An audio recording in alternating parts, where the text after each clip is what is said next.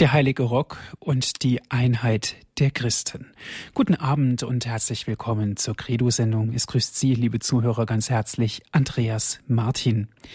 In unserer heutigen Credo-Sendung geht es um eine ganz besondere Reliquie.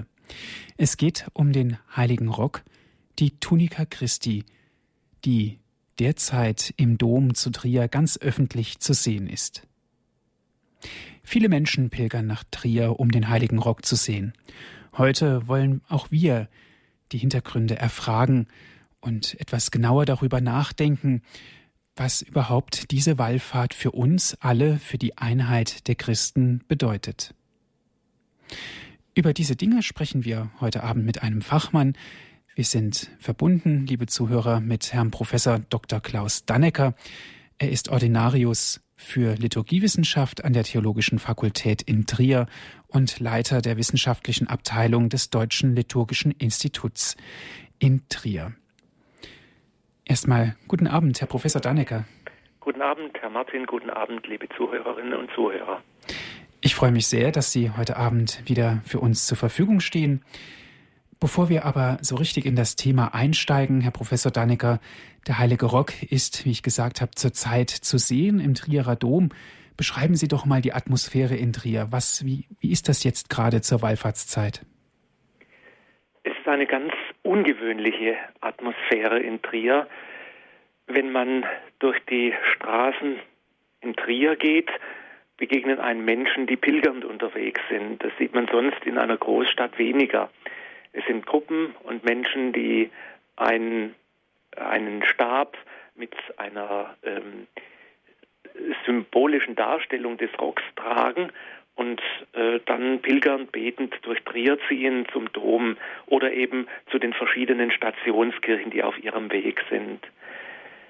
Das mischt sich natürlich mit dem ganz normalen Betrieb einer großen Stadt, ähm, aber es gibt der Stadt so, würde ich gerne sagen, etwas das Salz der Gesellschaft. Und das ist, tut mir gut und ich glaube, das tut auch vielen anderen gut, mit denen ich geredet habe, zu spüren, dass unser Glaube lebt und dass er auch heute lebt und dass er eine Stadt prägen kann und wandeln kann. Ich habe vielfach gehört von Leuten, die mich besucht haben, anlässlich der Wallfahrt, die Menschen sind so freundlich hier und hilfsbereit. Und das ist ein Zeichen, dass diese Wallfahrt dass dieser heilige Rock auch die Menschen verändern kann. Und tatsächlich auch verändert, dass der eine Stadt prägt. Darüber hinaus ist es natürlich schön, wenn man erlebt, wie die Menschen in den Dom pilgern zu den Gottesdiensten oder auch eben zur Verehrung des heiligen Rockes, zu sehen, wir haben ein Ziel. Wir sind unterwegs auf ein Ziel hin, das uns prägt, nämlich Jesus Christus, der uns trägt, der uns leitet, der uns eigentlich vorangeht. Und diese Gebetsatmosphäre, die so in die Stadt hineingetragen wird, die ähm, empfinde ich selber als sehr bereichernd, sehr schön und ich hoffe, dass diese Atmosphäre auch die Menschen in ihrem Innern bereichert und trägt und wieder ein Stück weit Hoffnung gibt und Zuversicht, äh, ob dem vielen, was wir in unserer Zeit und in unserer Gesellschaft als schwierig wahrnehmen. Mhm. Herr Professor Dannecker, erstmal danke für Ihren Eindruck. Wir sind ja hier im Radio und haben natürlich kein Bild. Bitte erklären Sie uns doch, wie ist der Heilige Rock im Trierer Dom zu sehen?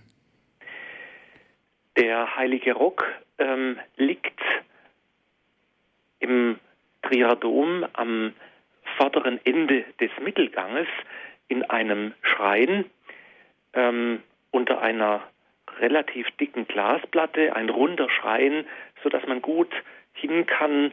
Man ähm, die Menschen ziehen eben aus, äh, von den beiden Eingängen rechts und links zum den Mittelgang entlang, gehen auf den Schrein zu und können den Schrein berühren. Viele legen die Hand auf oder versuchen, den Schrein zu berühren, um Christus nahe zu sein. Mhm. Also der heilige Rock liegt in einem Schrein, haben Sie gesagt, mit einem Glasdeckel. Und der heilige Rock an sich, welche Farbe hat er? Wie ist er zu sehen? der heilige Rock, ähm, da will ich nachher auch noch ein bisschen näher drauf eingehen, warum der so ist. Der ist so ein ganz dunkles Braun, relativ ja unscheinbar, eigentlich eher mhm. was für den Müllsack, würde ich sagen. Für, für den, aber ähm, er, er ist sehr unansehnlich, muss man ehrlich sagen. Aber er ist halt sehr alt. Und äh, das, was man mit ihm alles getan hat, hat ihm nicht gut bekommen, muss man auch ehrlich sagen. Mhm. Aber trotzdem ist es ergreifend, vor diesem, vor dieser Reliquie zu stehen und ähm, zu spüren, wie viele Menschen auch jetzt in diesen Tagen zu dieser Reliquie pilgern, dort Hoffnung schöpfen, ihre Gebete, ihre Anliegen, ihre Sorgen, aber auch ihre Freuden und ihre Glaubensstärke loswerden und so auch andere mit ihrem Glauben stärken und uns ähm, den, den, den Glauben bezeugen. Herr Professor Dannecker, Sie haben gesagt, der Heilige Rock ist natürlich eine sehr alte Reliquie. Jetzt schauen wir doch mal auf die Anfänge.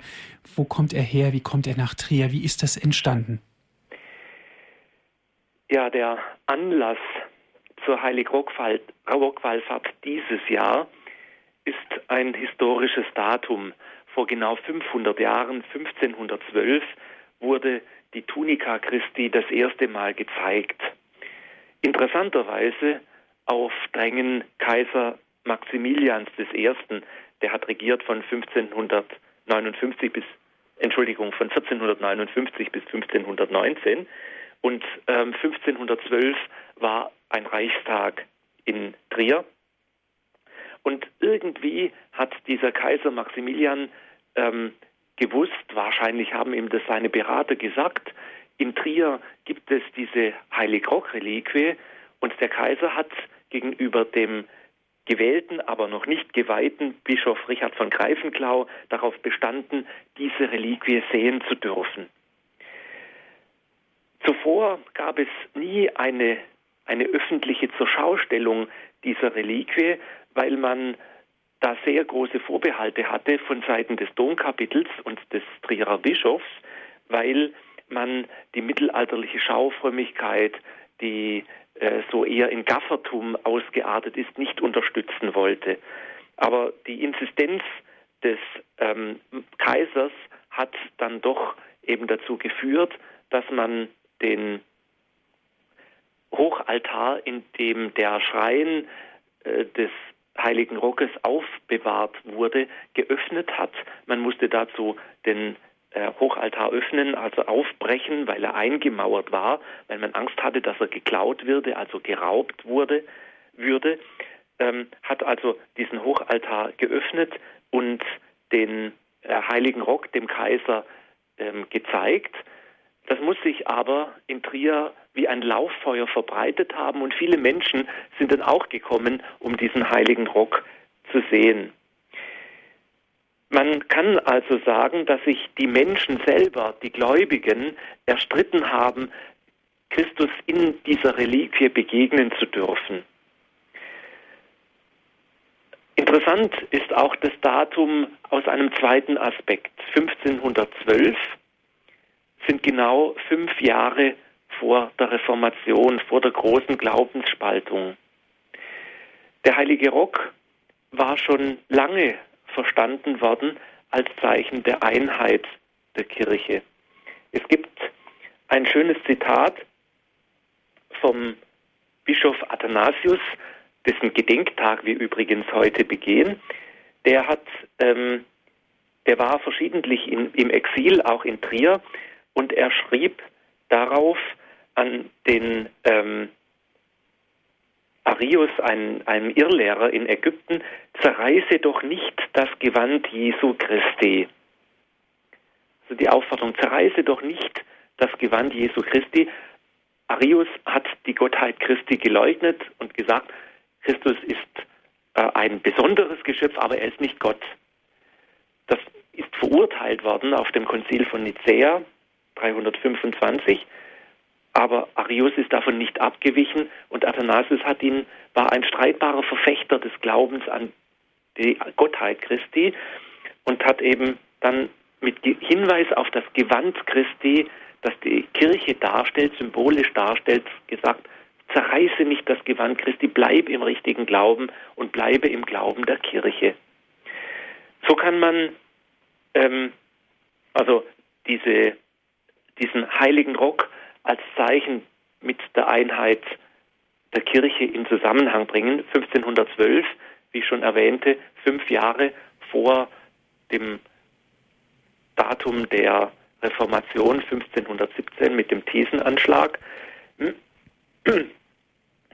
ist eine ähm, markante Begebenheit, die auch dazu ähm, geführt hat, dass Luther sehr stark diesen, ähm, diesen Heiligen, diese Wallfahrten und die Reliquienverehrung ähm, kritisiert hat.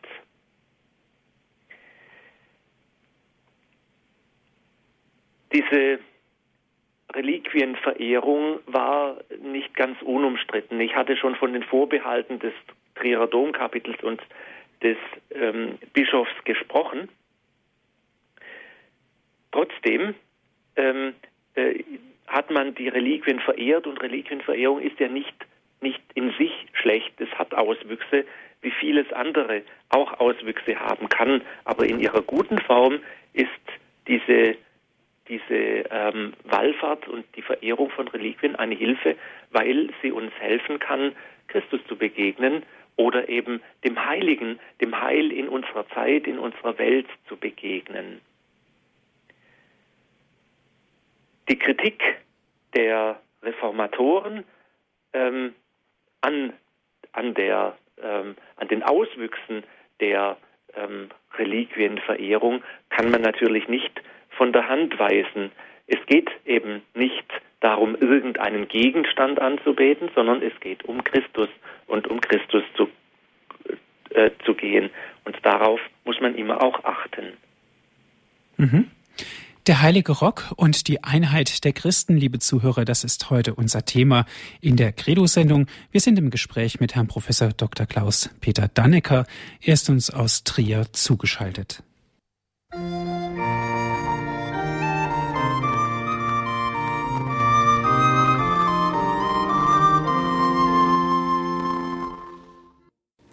Sie haben eingeschaltet in der Credo-Sendung hier bei Radio Horeb, liebe Zuhörer. Es geht heute um den Heiligen Rock, die Tunika Christi und um die Einheit der Christen. Wir sind verbunden mit Herrn Professor Dr. Klaus-Peter Dannecker aus dem Liturgischen Institut zu Trier. Herr Professor Dannecker, wir haben jetzt auf die Hintergründe mal geschaut. Wir haben darauf geschaut, dass der Heilige Rock schon eine ganz lange Tradition sozusagen in Trier hat. Er war eingemauert, haben Sie gesagt, im Hochaltar und so weiter. Und es sprach sich dann ganz schnell herund, dass sich da eine, eine ganz besondere Reliquie befindet. Aber jetzt, wie kam denn überhaupt der Heilige Rock nach Trier? Ja, das ist eine gute Frage, denn Trier liegt ja nicht gerade eben im Heiligen Land. Wie kommt ein solches Kleidungsstück nach Trier? Ähm, der Überlieferung nach brachte die Kaisermutter Helena das ungeteilte Gewand Christi nach Trier. Ähm, das ist eine legendarische, ähm, ein legendarischer Bericht, was nicht heißt, dass er nicht wahr ist, aber eben auch nicht aus unabhängigen Quellen bestätigt. Uns fehlen ähm, die schriftlichen oder architektonischen Zeugnisse dafür, aber es kann durchaus sein, dass es stimmt, dass diese heilige Helena diese ähm, Reliquie nach Trier gebracht hat.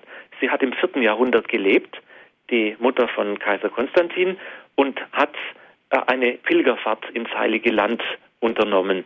Und dort soll sie auch der Legende nach das Kreuz aufgefunden haben und sich um handgreifliche, berührbare Hinterlassenschaften aus dem Leben Jesu Christi bemüht haben. Und Sie hat eben eine die Kreuzreliquien mitgebracht, die sich heute vor allem in Rom, die größte davon, in Santa Croce in Jerusalem befindet, oder eben auch den Heiligen Rock, der äh, in Trier ähm, aufbewahrt wird. Ähm, wir haben aber schon sehr früh Zeugnisse dafür, und der ganze Dombau in Trier weist darauf hin, dass es eine Besonderheit mit diesem Bau haben muss. es gibt im Trierer Dom ähm, den sogenannten äh, ähm, antiken Quadratbau, der nur dann errichtet wurde, wenn etwas ganz Besonderes beherbergt werden sollte. Was immer es auch war, wir wissen es nicht, das ist nicht überliefert, aber der Trierer Dom hat einen solchen Quadratbau. Wir haben eine erstmalige schriftliche Erwähnung des Heiligen Rockes aus dem 11. Jahrhundert. Sicher belegt ist die Geschichte des Heiligen Rockes ab dem 12. Jahrhundert. Am 1. Mai 1196 wurde er vom Westchor in den neuen Altar des Ostchors gebracht, der an diesem Tag geweiht wurde. Und eben dieser Altar wurde dann 1512 geöffnet, um die Reliquie Kaiser Maximilian zu zeigen. Und so lange wurde der heilige Rock eingeschlossen und blieb dort bis eben zum 14. April 1512, als Kaiser Maximilian den Rock sah. der ähm, Reliquien wurden gerne gezeigt im Mittelalter.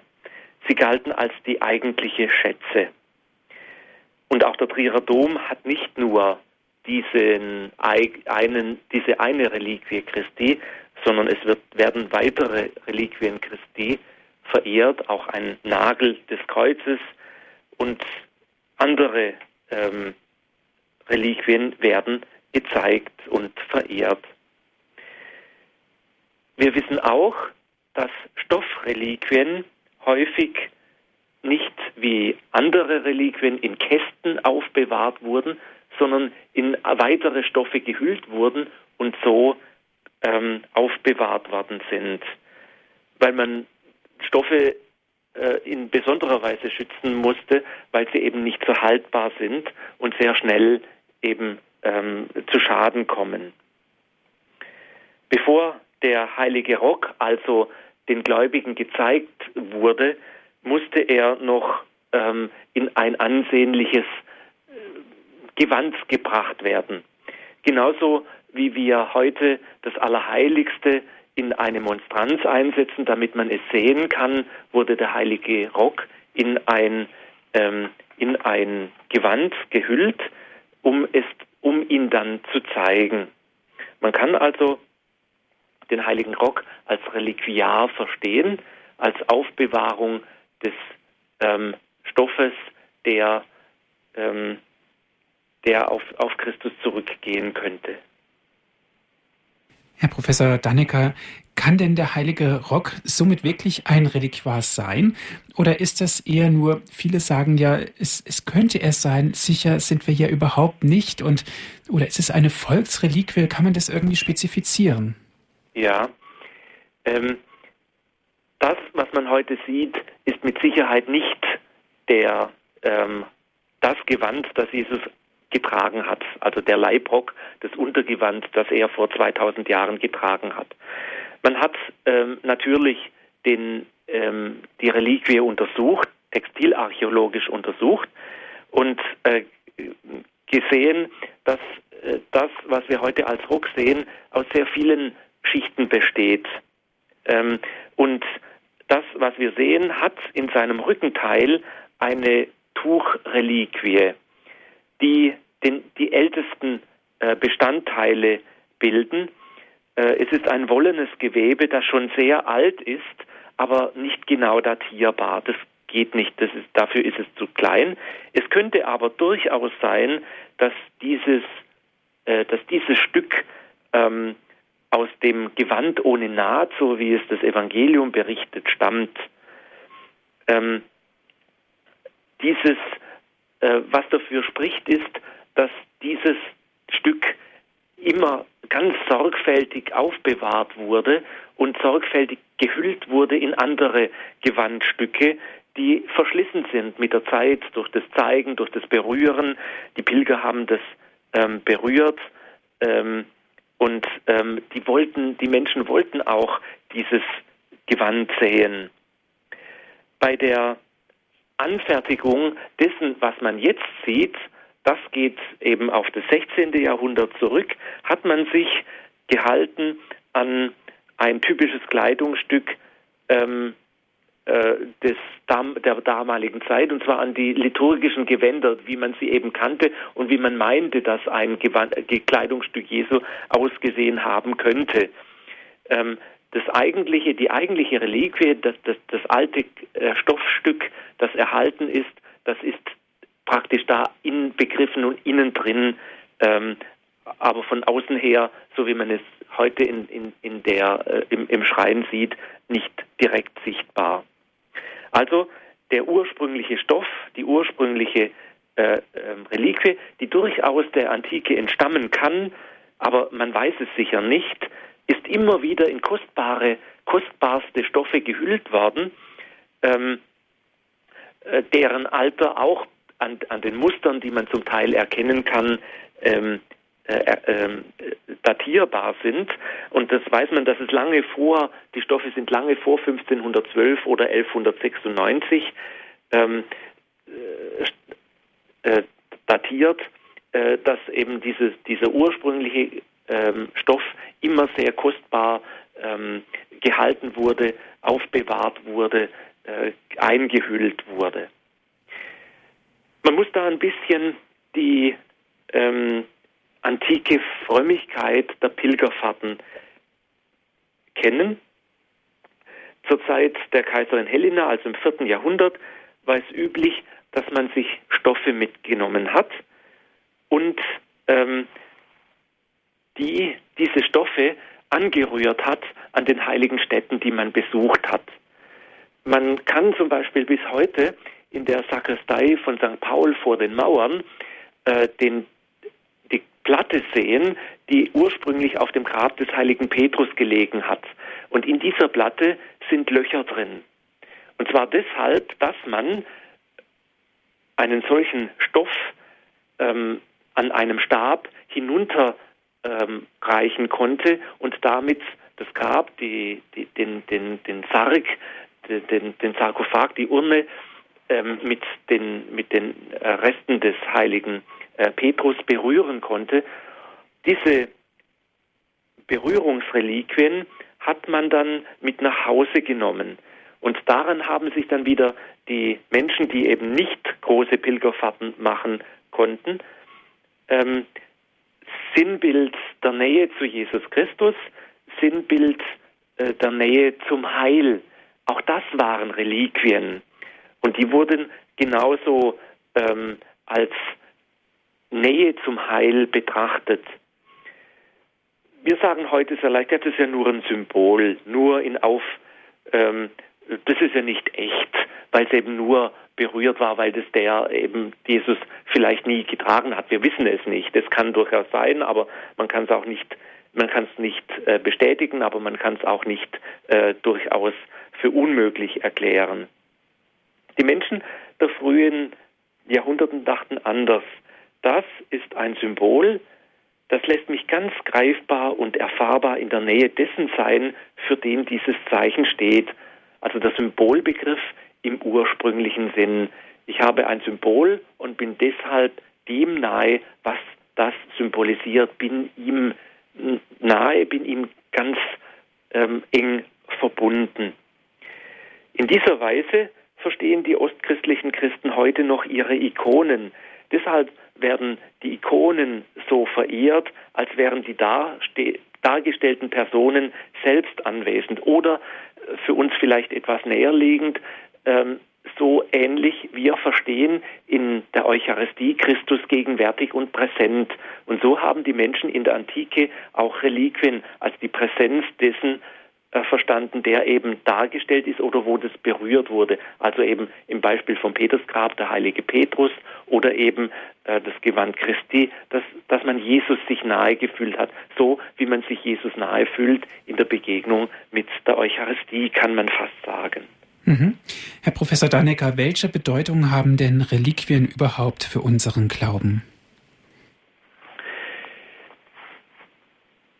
Vielleicht man etwas provokant zunächst sagen, auch wenn jemand seine Schwierigkeiten mit Reliquien hat, kann er gut glauben und kann auch katholisch sein.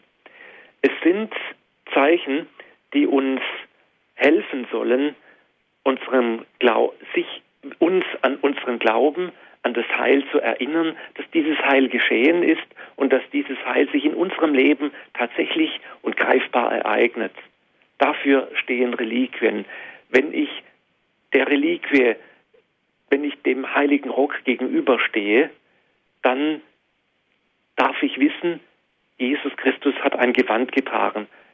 Sicher nicht so geschneidert wie unsere heutigen Kleider, aber er hat als Mensch gelebt wie wir, genauso mit den Problemen und Freuden, die wir tragen, all das hat er auch getragen.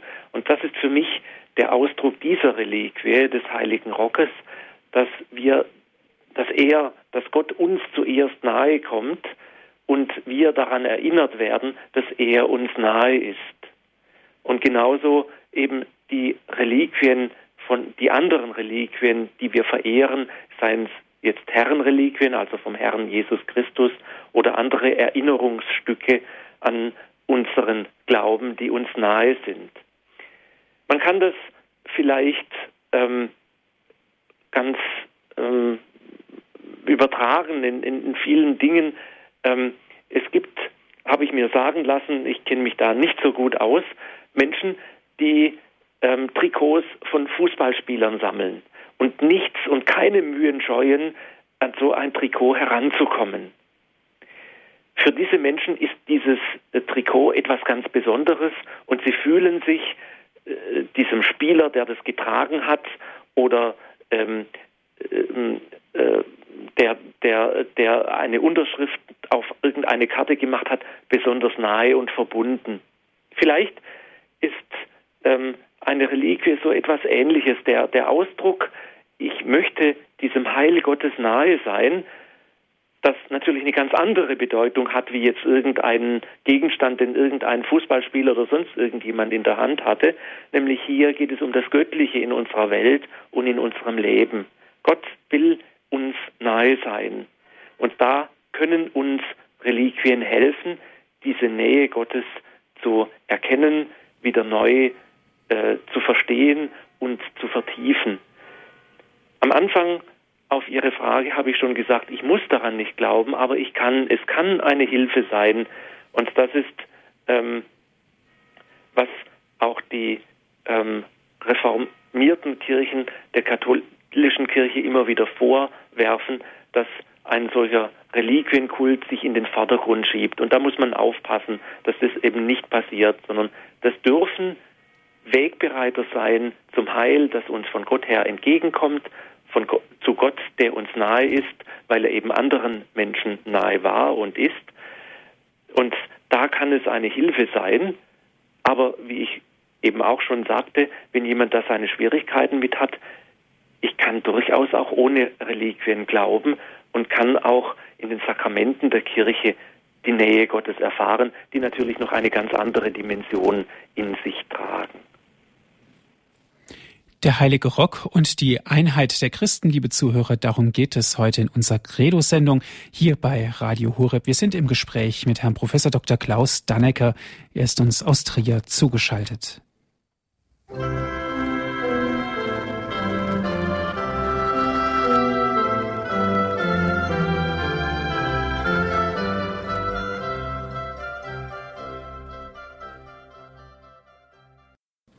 Für alle, die später hinzugekommen sind, liebe Zuhörer, herzlich willkommen in der Sendung Credo hier bei Radio Hureb. Mein Name ist Andreas Martin. Heute geht es um ein ganz besonderes Thema. Es geht nämlich um den Heiligen Rock und die Einheit der Christen. Wir sprechen mit Herrn Professor Dr. Klaus Dannecker aus Trier. Ist er uns jetzt zugeschaltet?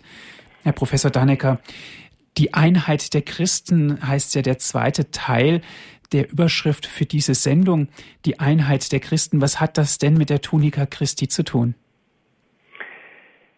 Innerhalb der Trierer Tradition wird der heilige Rock vor allem verehrt, weil er an Jesus Christus erinnert. Ähm, und zwar an Jesus Christus, der ein konkret wahrnehmbares Erinnerungszeichen uns hinterlassen hat, und in, im, im Heiligen Rock, auch wenn es vielleicht, wir wissen es eben nicht genau, auf jeden Fall nicht in der Form, wie wir ihn heute sehen, sicherlich nicht der Heilige Rock ist. Es kann sein, dass in diesem Kleidungsstück ein Stück des authentischen Gewandes Jesus Christus drin ist. Und dieses Gewand wird der Überlieferung nach unter den Soldaten zerte nicht zerteilt, sondern verlost, weil er von oben her an einem Stück durchgewebt war.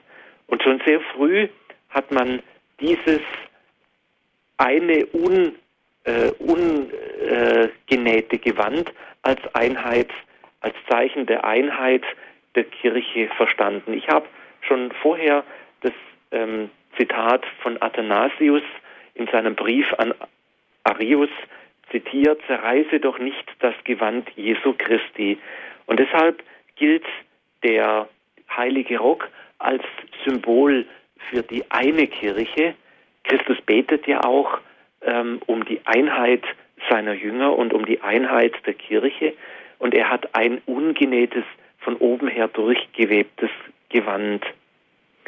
Das spiegelt sich auch wieder in dem Leitwort, das die über der diesjährigen Wallfahrt steht und führe zusammen, was getrennt ist. Dieses Leitwort entstammt aus dem sogenannten kleinen Pilgergebet, das in der Trierer Heilig-Rock-Verehrung bereits seit 1959 seinen festen Platz hat. Es lautet insgesamt, Jesus Christus, Heiland und Erlöser, erbarme dich über uns und über die ganze Welt, gedenke deiner Christenheit und führe zusammen, was getrennt ist. Mhm. Herr Professor Dannecker, Sie haben dieses Pilgergebet gerade erwähnt. Können Sie uns noch etwas Näheres zu diesem Gebet sagen? Ja, ähm, für die Wallfahrt 1959 wurden verschiedene Gebete formuliert. Für das jetzige Pilgergebet, also für das, was ich gerade eben erwähnt habe, und seinen Wortlaut war die Botschaft von Papst Johannes dem 23. ausschlaggebend, der am 22. Februar 1959 zur Heiligrock-Wallfahrt zwei Dinge schrieb. Er hat an den Bischof von Trier damals geschrieben und seiner Freude über die Wallfahrt ausgedrückt und einen Gebetsauftrag erteilt, für das kurz vorher am 25. Januar 1959 angekündigte Konzil erteilt hat. Der Papst schreibt, nicht selten traten zur selben Zeit, da der heilige Rock den Augen des christlichen Volkes zum verehrenden Schauen enthüllt war, große Ereignisse ein. Und das trifft auch dieses Mal in glückverheißender Weise zu, denn wir haben uns entschlossen, ein allgemeines Konzil anzukündigen. Das ungenähte Gewand Christi als Bild und Gleichnis der erhabenen Einheit der Kirche. Wenn dieses Bild vor den Augen des Geistes aufsteht, dann wird es mit Gottes Gnade wie von selbst viele dazu bestimmen, zu wirken und zu beten, dass die Einheit verwirklicht werde. Diesen Satz aus dem Brief des Papstes hat man in Trier sehr wohl aufgenommen und die schon formulierten Gebete für die Wallfahrt ergänzt um den zweiten Satz, der das diesjährige Wallfahrtsmotto ist. Gedenke deiner Christenheit und führe zusammen, was getrennt ist. Amen. Das hat man diesem Gebet noch hinzugefügt. Als Autoren des ganzen Gebetes gelten der damalige Leiter des Liturgischen Instituts, Johannes Wagner, und der Religionspädagoge Adolf Knauber. Gebete werden immer anonym veröffentlicht. Im Messbuch zum Beispiel ist nie überliefert, wer welches Gebet geschrieben hat. Man kann das manchmal mühsam herausfinden, woher Gebete stammen. In diesem Fall ist die Zuschreibung auch mit Mühen gelungen, es aus verschiedenen Protokollen der Vorbereitungssitzung für die Wallfahrt 1959 herauszuarbeiten. Man kann aber ohne weiteres sagen, dass Johannes der 23., der die Heilig-Rock-Wallfahrt als geistig betende Vorbereitung für das zweite Vatikanum verstanden wissen wollte, der geistliche Vater dieses Gebetes ist und den Auftrag gegeben hat, um die Einheit der Christen am Symbol, wie er es selber schreibt, für die eine Kirche zu verrichten. Das hat auch dazu geführt, dass seither die Heilig-Rock-Wallfahrten, also 1959 war eine, 1996 und jetzt eben dieses Jahr 2012 seither immer eine sehr starken ökumenische Ausrichtung in sich tragen und immer sehr viel um die ähm, Einheit der Kirche gebetet wird mit diesem Pilgergebet. Und es ist ja auch ganz erstaunlich, dass sehr viele Christen anderer Kirchen und kirchlicher Gemeinschaften dieses Jahr wiederum zum Heiligen Rock pilgern. Ähm, ich habe Kopten gesehen, ich habe äh, den Patriarch von Damaskus getroffen, den ähm, melkitischen Bischof von ähm, Jerusalem.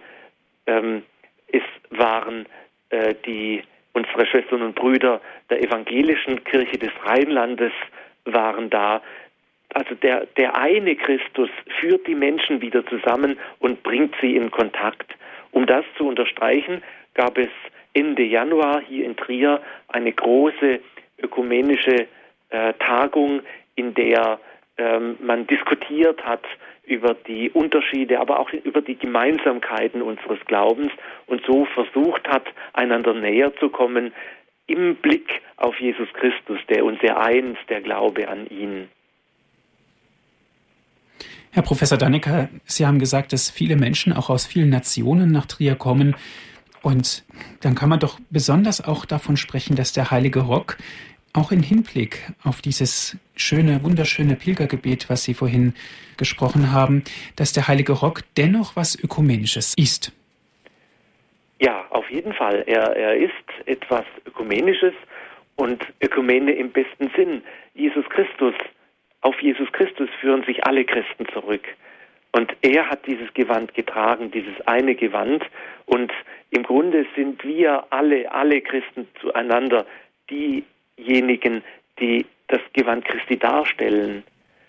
Und da zieht der Rock an und führt Menschen zusammen. Das spürt man auch in diesen Tagen in dieser Stadt, wenn dann eben ähm, Christen ähm, aus verschiedenen Ländern, aus verschiedenen Konfessionen, aus verschiedenen Kirchen und kirchlichen Gemeinschaften hierher pilgern und zum einen Christus und unterwegs sind. Mhm. Herr Professor Dannecker, was steht denn in der Bibel genau über den heiligen Rock? Ja, man findet ihn in der Bibel und zwar heißt es in der Johannes Passion bei Johannes 19, heißt es, nachdem die Soldaten Jesus ans Kreuz geschlagen hatten, nahmen sie seine Kleider und machten vier Teile daraus. Für jeden Soldaten einen. Sie nahmen auch sein Untergewand, das von oben her ganz durchgewebt war und ohne Naht war. Sie sagten zueinander, wir wollen es nicht zerteilen, sondern darum losen, wem es gehören soll.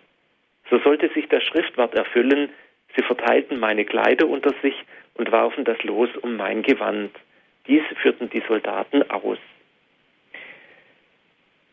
Man hat anhand von diesem Schriftwort, auf das, das wir in diesen Tagen natürlich sehr häufig hier in Trier hören, ähm, schon lange bevor es diese Reliquie gab,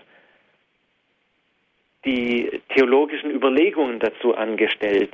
In der frühen Kirche ähm, hat man sich gefragt, was bedeutet diese Beschreibung des Leibrockes Jesu, also des Untergewandes. Ähm, was bedeutet dies? Was, ähm, was will Johannes uns theologisch damit sagen, wenn er vom oben her ganz durchgewebt und ohne Naht dieses Gewand beschreibt? Die völlige Nahtlosigkeit des Gewandes Jesu war für die frühen Kirchenväter so bemerkenswert, dass sie sich fragten, welche religiöse Botschaft will uns die Bibel damit verkünden?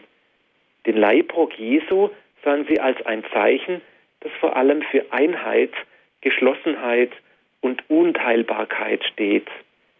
Dieses Sinnbild haben die Theologen auf verschiedene religiöse Bereiche und Glaubensinhalte übertragen, zum Beispiel auf die Vorstellung von Jesus Christus, das Bild der Kirche, die Heilige Schrift und die Eucharistie.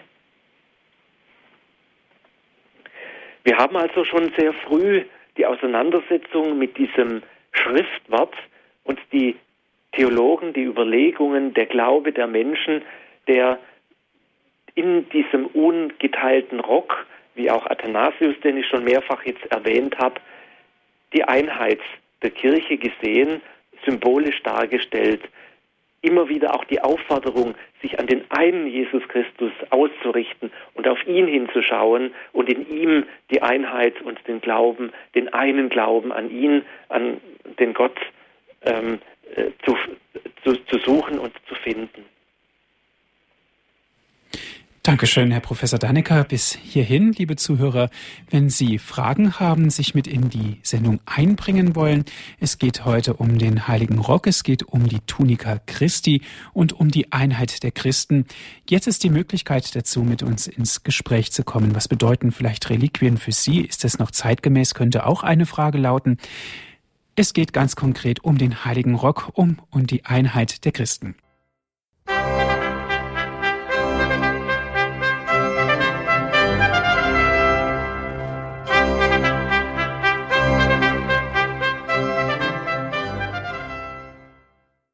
Sie hören die Sendung Credo hier bei Radio Horeb. Der heilige Rock und die Einheit der Christen ist heute unser Thema. Wir sind im Gespräch mit Herrn Professor Dr. Klaus Dannecker. Herr Professor Dannecker, einen ersten Hörer habe ich in der Leitung. Es ist Herr Netter. Er ruft an aus Eichstätt. Guten Abend, Herr Netter. Ja, guten Abend. Ja, vielen Dank, Herr Professor Dannecker, für den interessanten Vortrag. Ähm, nur in einem Punkt, das hat mich ein bisschen, ich weiß nicht, habe ich Sie da etwas missverstanden? Und zwar der Vergleich Eucharistie äh, mit den Reliquien. Also für mich ist da ein Riesenunterschied zwischen der Eucharistie das, und Reliquien, weil für mich ist Gott, also Jesus, personell mit Fleisch und Blut und Gottheit gegenwärtig und in den Reliquien, na gut, das ist halt dann nicht so. Also vielleicht habe ich Sie da auch missverstanden. Mhm, Dankeschön, Herr Netter. Ja, ich wollte mit diesem Vergleich eigentlich ähm, versuchen herauszustellen, ähm, dass für uns ähm, westliche Christen die reale Gegenwart Jesu Christi in der Eucharistie äh, Glaubensgut ist. Und man kann den Glauben der östlichen Christen an die Gegenwart, äh, an die, die äh, reale Gegenwart der im, in, in den Ikonen dargestellten Personen fast so stark sehen, wie es eben die, ähm, äh, wie es eben wir für die Eucharistie glauben. Äh, das ist uns fremd. Ähm, ich wollte mit diesem Vergleich versuchen zu unterstreichen, wie früher eben im vierten Jahrhundert, ähm, äh, worauf ich mich bezogen habe, wie stark die Menschen damals an die Gegenwart Gottes in den Reliquien geglaubt haben ähm, was uns heute etwas fremd geworden ist. Wir haben da einen anderen Zugang. Für uns ist es eher auf der äh, auf einer Ebene, auf einer viel distanzierteren Ebene. Vielleicht ähm, habe ich mich da ein bisschen missverständlich ausgedrückt. Aber ich glaube, jetzt erahne ich ein bisschen, wie Sie das gemeint haben. Ja. ja. okay, Dankeschön. Gut, Dankeschön, Herr Netter. Alles Gute für ja, Sie. Danke. Für Gott. Für Gott. Herr Professor Dannecker, es gibt oder es gab immer schon Wallfahrten nach Trier aufgrund des Heiligen Rockes. Wann war das denn? Wann war denn da der Ursprung, die erste Wallfahrt sozusagen? Ja, die erste Wallfahrt war ja die spontane Wallfahrt, die Kaiser Maximilian ausgelöst hat, 1512, eben vor 500 Jahren, ähm, deren, aus deren Wiederkehr wir dieses Jahr die Wallfahrt feiern. Es gab dann ähm, die ersten Jahre nach diesem Datum jedes Jahr eine Wallfahrt ähm, bis ähm, 1517. Dann gab es eine Zeit lang ähm, alle sieben Jahre eine Wallfahrt. Und zwar immer parallel zur Heiltumswallfahrt, zur großen Heiltumswallfahrt nach Aachen. Hm, die damaligen Verkehrsverhältnisse waren völlig anders als die unseren. Wenn man sich auf den Pilgerweg gemacht hat, hat man versucht, da möglichst viel mitzunehmen. Und dann konnte man eben Aachen und Trier besuchen, vielleicht auf dem gleichen Weg und beide, äh, beide Reliquienschätze dann sehen. Das hat dann aber nicht lange gedauert. Ähm, wir haben dann relativ wenige Wallfahrten im 17. Jahrhundert, 1655 zum Beispiel. Im 19. Jahrhundert ähm, war dann die Wallfahrt äh, 1810, dann haben wir 1844 wieder eine Wallfahrt, die eine große Kontroverse ausgelöst hat, auch von der gesamten politischen ähm, Situation. 1891 war die erste Wallfahrt, die international, soweit man das äh, damals sagen kann, oder äh, von, von dem, was man unter international versteht, dann war mit über einer Million Pilger. Im 20. Jahrhundert haben wir dann 1833 eine Wallfahrt, Entschuldigung, 1933 eine Wallfahrt ähm, zu Beginn der nationalsozialistischen Zeit. Und diese Wallfahrt, das sieht man in einer Ausstellung, die zurzeit im Dommuseum stattfindet, wurde von den Nationalsozialisten missbraucht, zum Teil missbraucht als Propagandamaßnahme für äh, eben die braune Ideologie. Trotzdem, es kamen 2,2 Millionen Pilger zu dieser Wallfahrt. Das war vermutlich die größte Wallfahrt zum Heiligen Rock überhaupt. Nach dem Krieg fand die Wallfahrt 1959 statt, die ich schon erwähnt habe, zu der das Pilgergebet entstanden ist.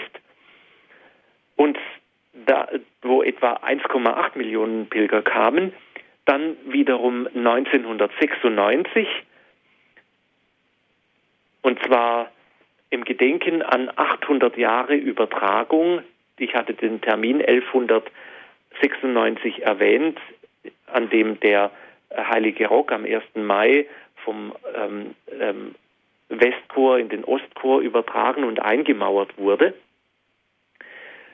Damals waren etwa 500.000 Pilger da und jetzt eben diese Wallfahrt ähm, 2012 als 500-jähriges Jubiläum äh, der Wallfahrt, der ersten Zeigung äh, des Heiligen Rocks äh, 1512.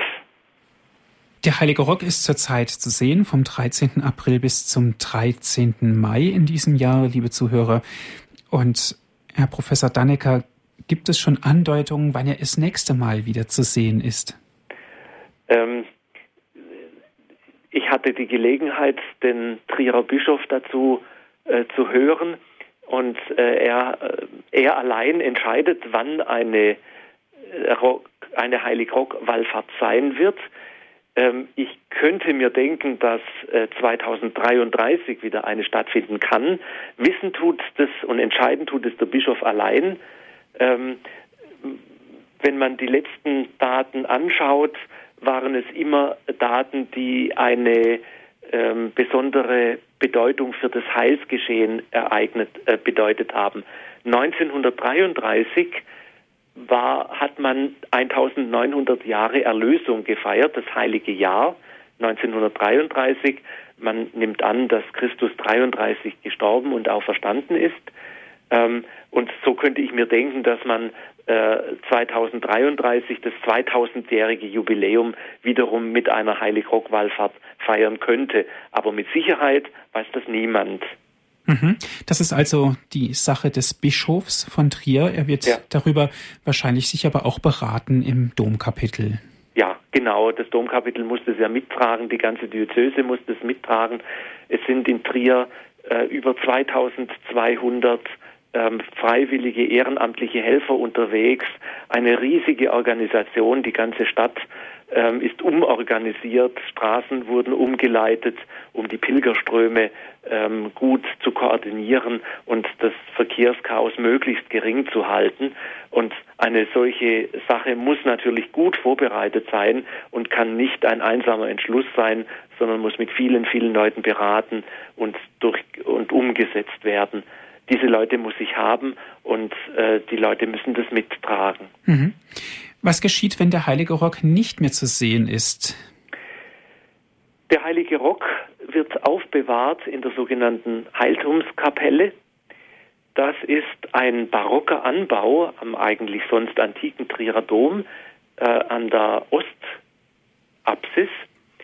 Und dort wird der heilige Rock in einem ähm, klimatisierten Schrank aufbewahrt und ist ähm, nicht mehr zu sehen. Sehr wohl ist zu sehen die Kapelle, da kann man reinschauen, man sieht auch den Schrein ähm, und da gehen auch viele, viele Menschen hin, die beten auch dort, ähm, äh, aber er ist eben nicht mehr direkt zu sehen. Dort wird er aufbewahrt, bis er dann eben wieder zur Ausstellung dann in einen anderen, das ist auch jedes Mal ein bisschen anders, ähm, in einen anderen äh, Schrein gelegt wird. Mhm. Und wenn der heilige Rock in diesen Schrein gelegt wird, ähm, wer darf dabei sein? Wie funktioniert das? Das ist ähm, eine Kommission des Domkapitels. Die haben jetzt auch vor der Ausstellung, jetzt die am 13. April ähm, begonnen hat, wurde der Heilige Rock inspiziert im Februar, soweit ich weiß.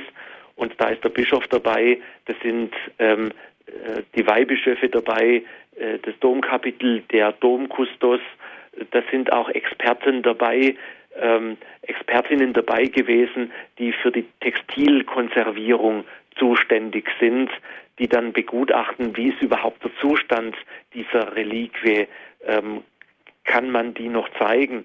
Beispielsweise wurde ja der Heilige Rock bis 1959 immer gehängt, am, am, äh, sodass er auch von hinten gesehen werden konnte. Das ist mittlerweile nicht mehr möglich, weil eben der Zustand so brüchig ist, ähm, dass er äh, droht, eben dann kaputt zu gehen sodass man natürlich auch konservatorische Dinge berücksichtigen muss bei einer Ausstellung und das muss man natürlich dann eben vorher mal ähm, anschauen und untersuchen und, und schauen, wie, wie ist überhaupt der Zustand von diesem Gewebe. Mhm. Und wird der Heilige Rock regelmäßig inspiziert? Das weiß ich nicht, ob es regelmäßige Inspektionen gibt und wie oft der, ähm, das kann ich nicht sagen. Mhm. Herr Professor Dannecker, herzlichen Dank. Es war eine sehr interessante Sendung. Dankeschön, dass Sie sich die Zeit genommen haben und uns über den Heiligen Rock so viel erzählt haben, besonders im Hinblick auf die Einheit der Christen. Liebe Zuhörer, herzlichen Dank auch an Sie, dass Sie mit dabei waren. Wenn Sie gerne diese Sendung noch einmal hören möchten, sie wurde für Sie aufgezeichnet rufen Sie an unseren CD-Dienst 08323 9675120. Noch einmal unsere Telefonnummer von unserem CD-Dienst, das ist die 08323 9675120. Und wenn Sie von außerhalb Deutschlands anrufen, 0049 vorab wählen. Weiter geht's mit der 8323 9675120. Gerne schicken wir Ihnen kostenlos eine CD zu. Ganz einfach geht es auch über unser Internet, über unsere Internetseite www.horeb.org. Das ist unsere Internetadresse www.horeb.org. Dort gibt es die Sendung zum Herunterladen auf Ihren Computer. Alle Dienste sind kostenlos von uns für Sie. Radio Horeb ist spendenfinanziert. Wir freuen uns über jede Zuwendung. Herr Professor Dannecker, darf ich Sie zum Abschluss der Sendung um den Segen bitten?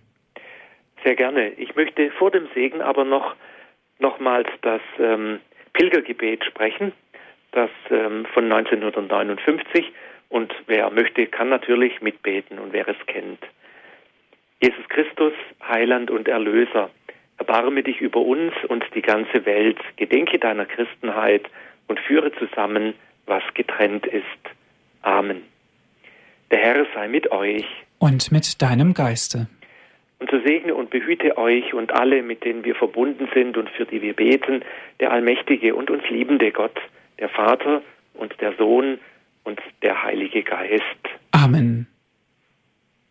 Dankeschön fürs Zuhören. Es verabschiedet sich Ihr Andreas Martin.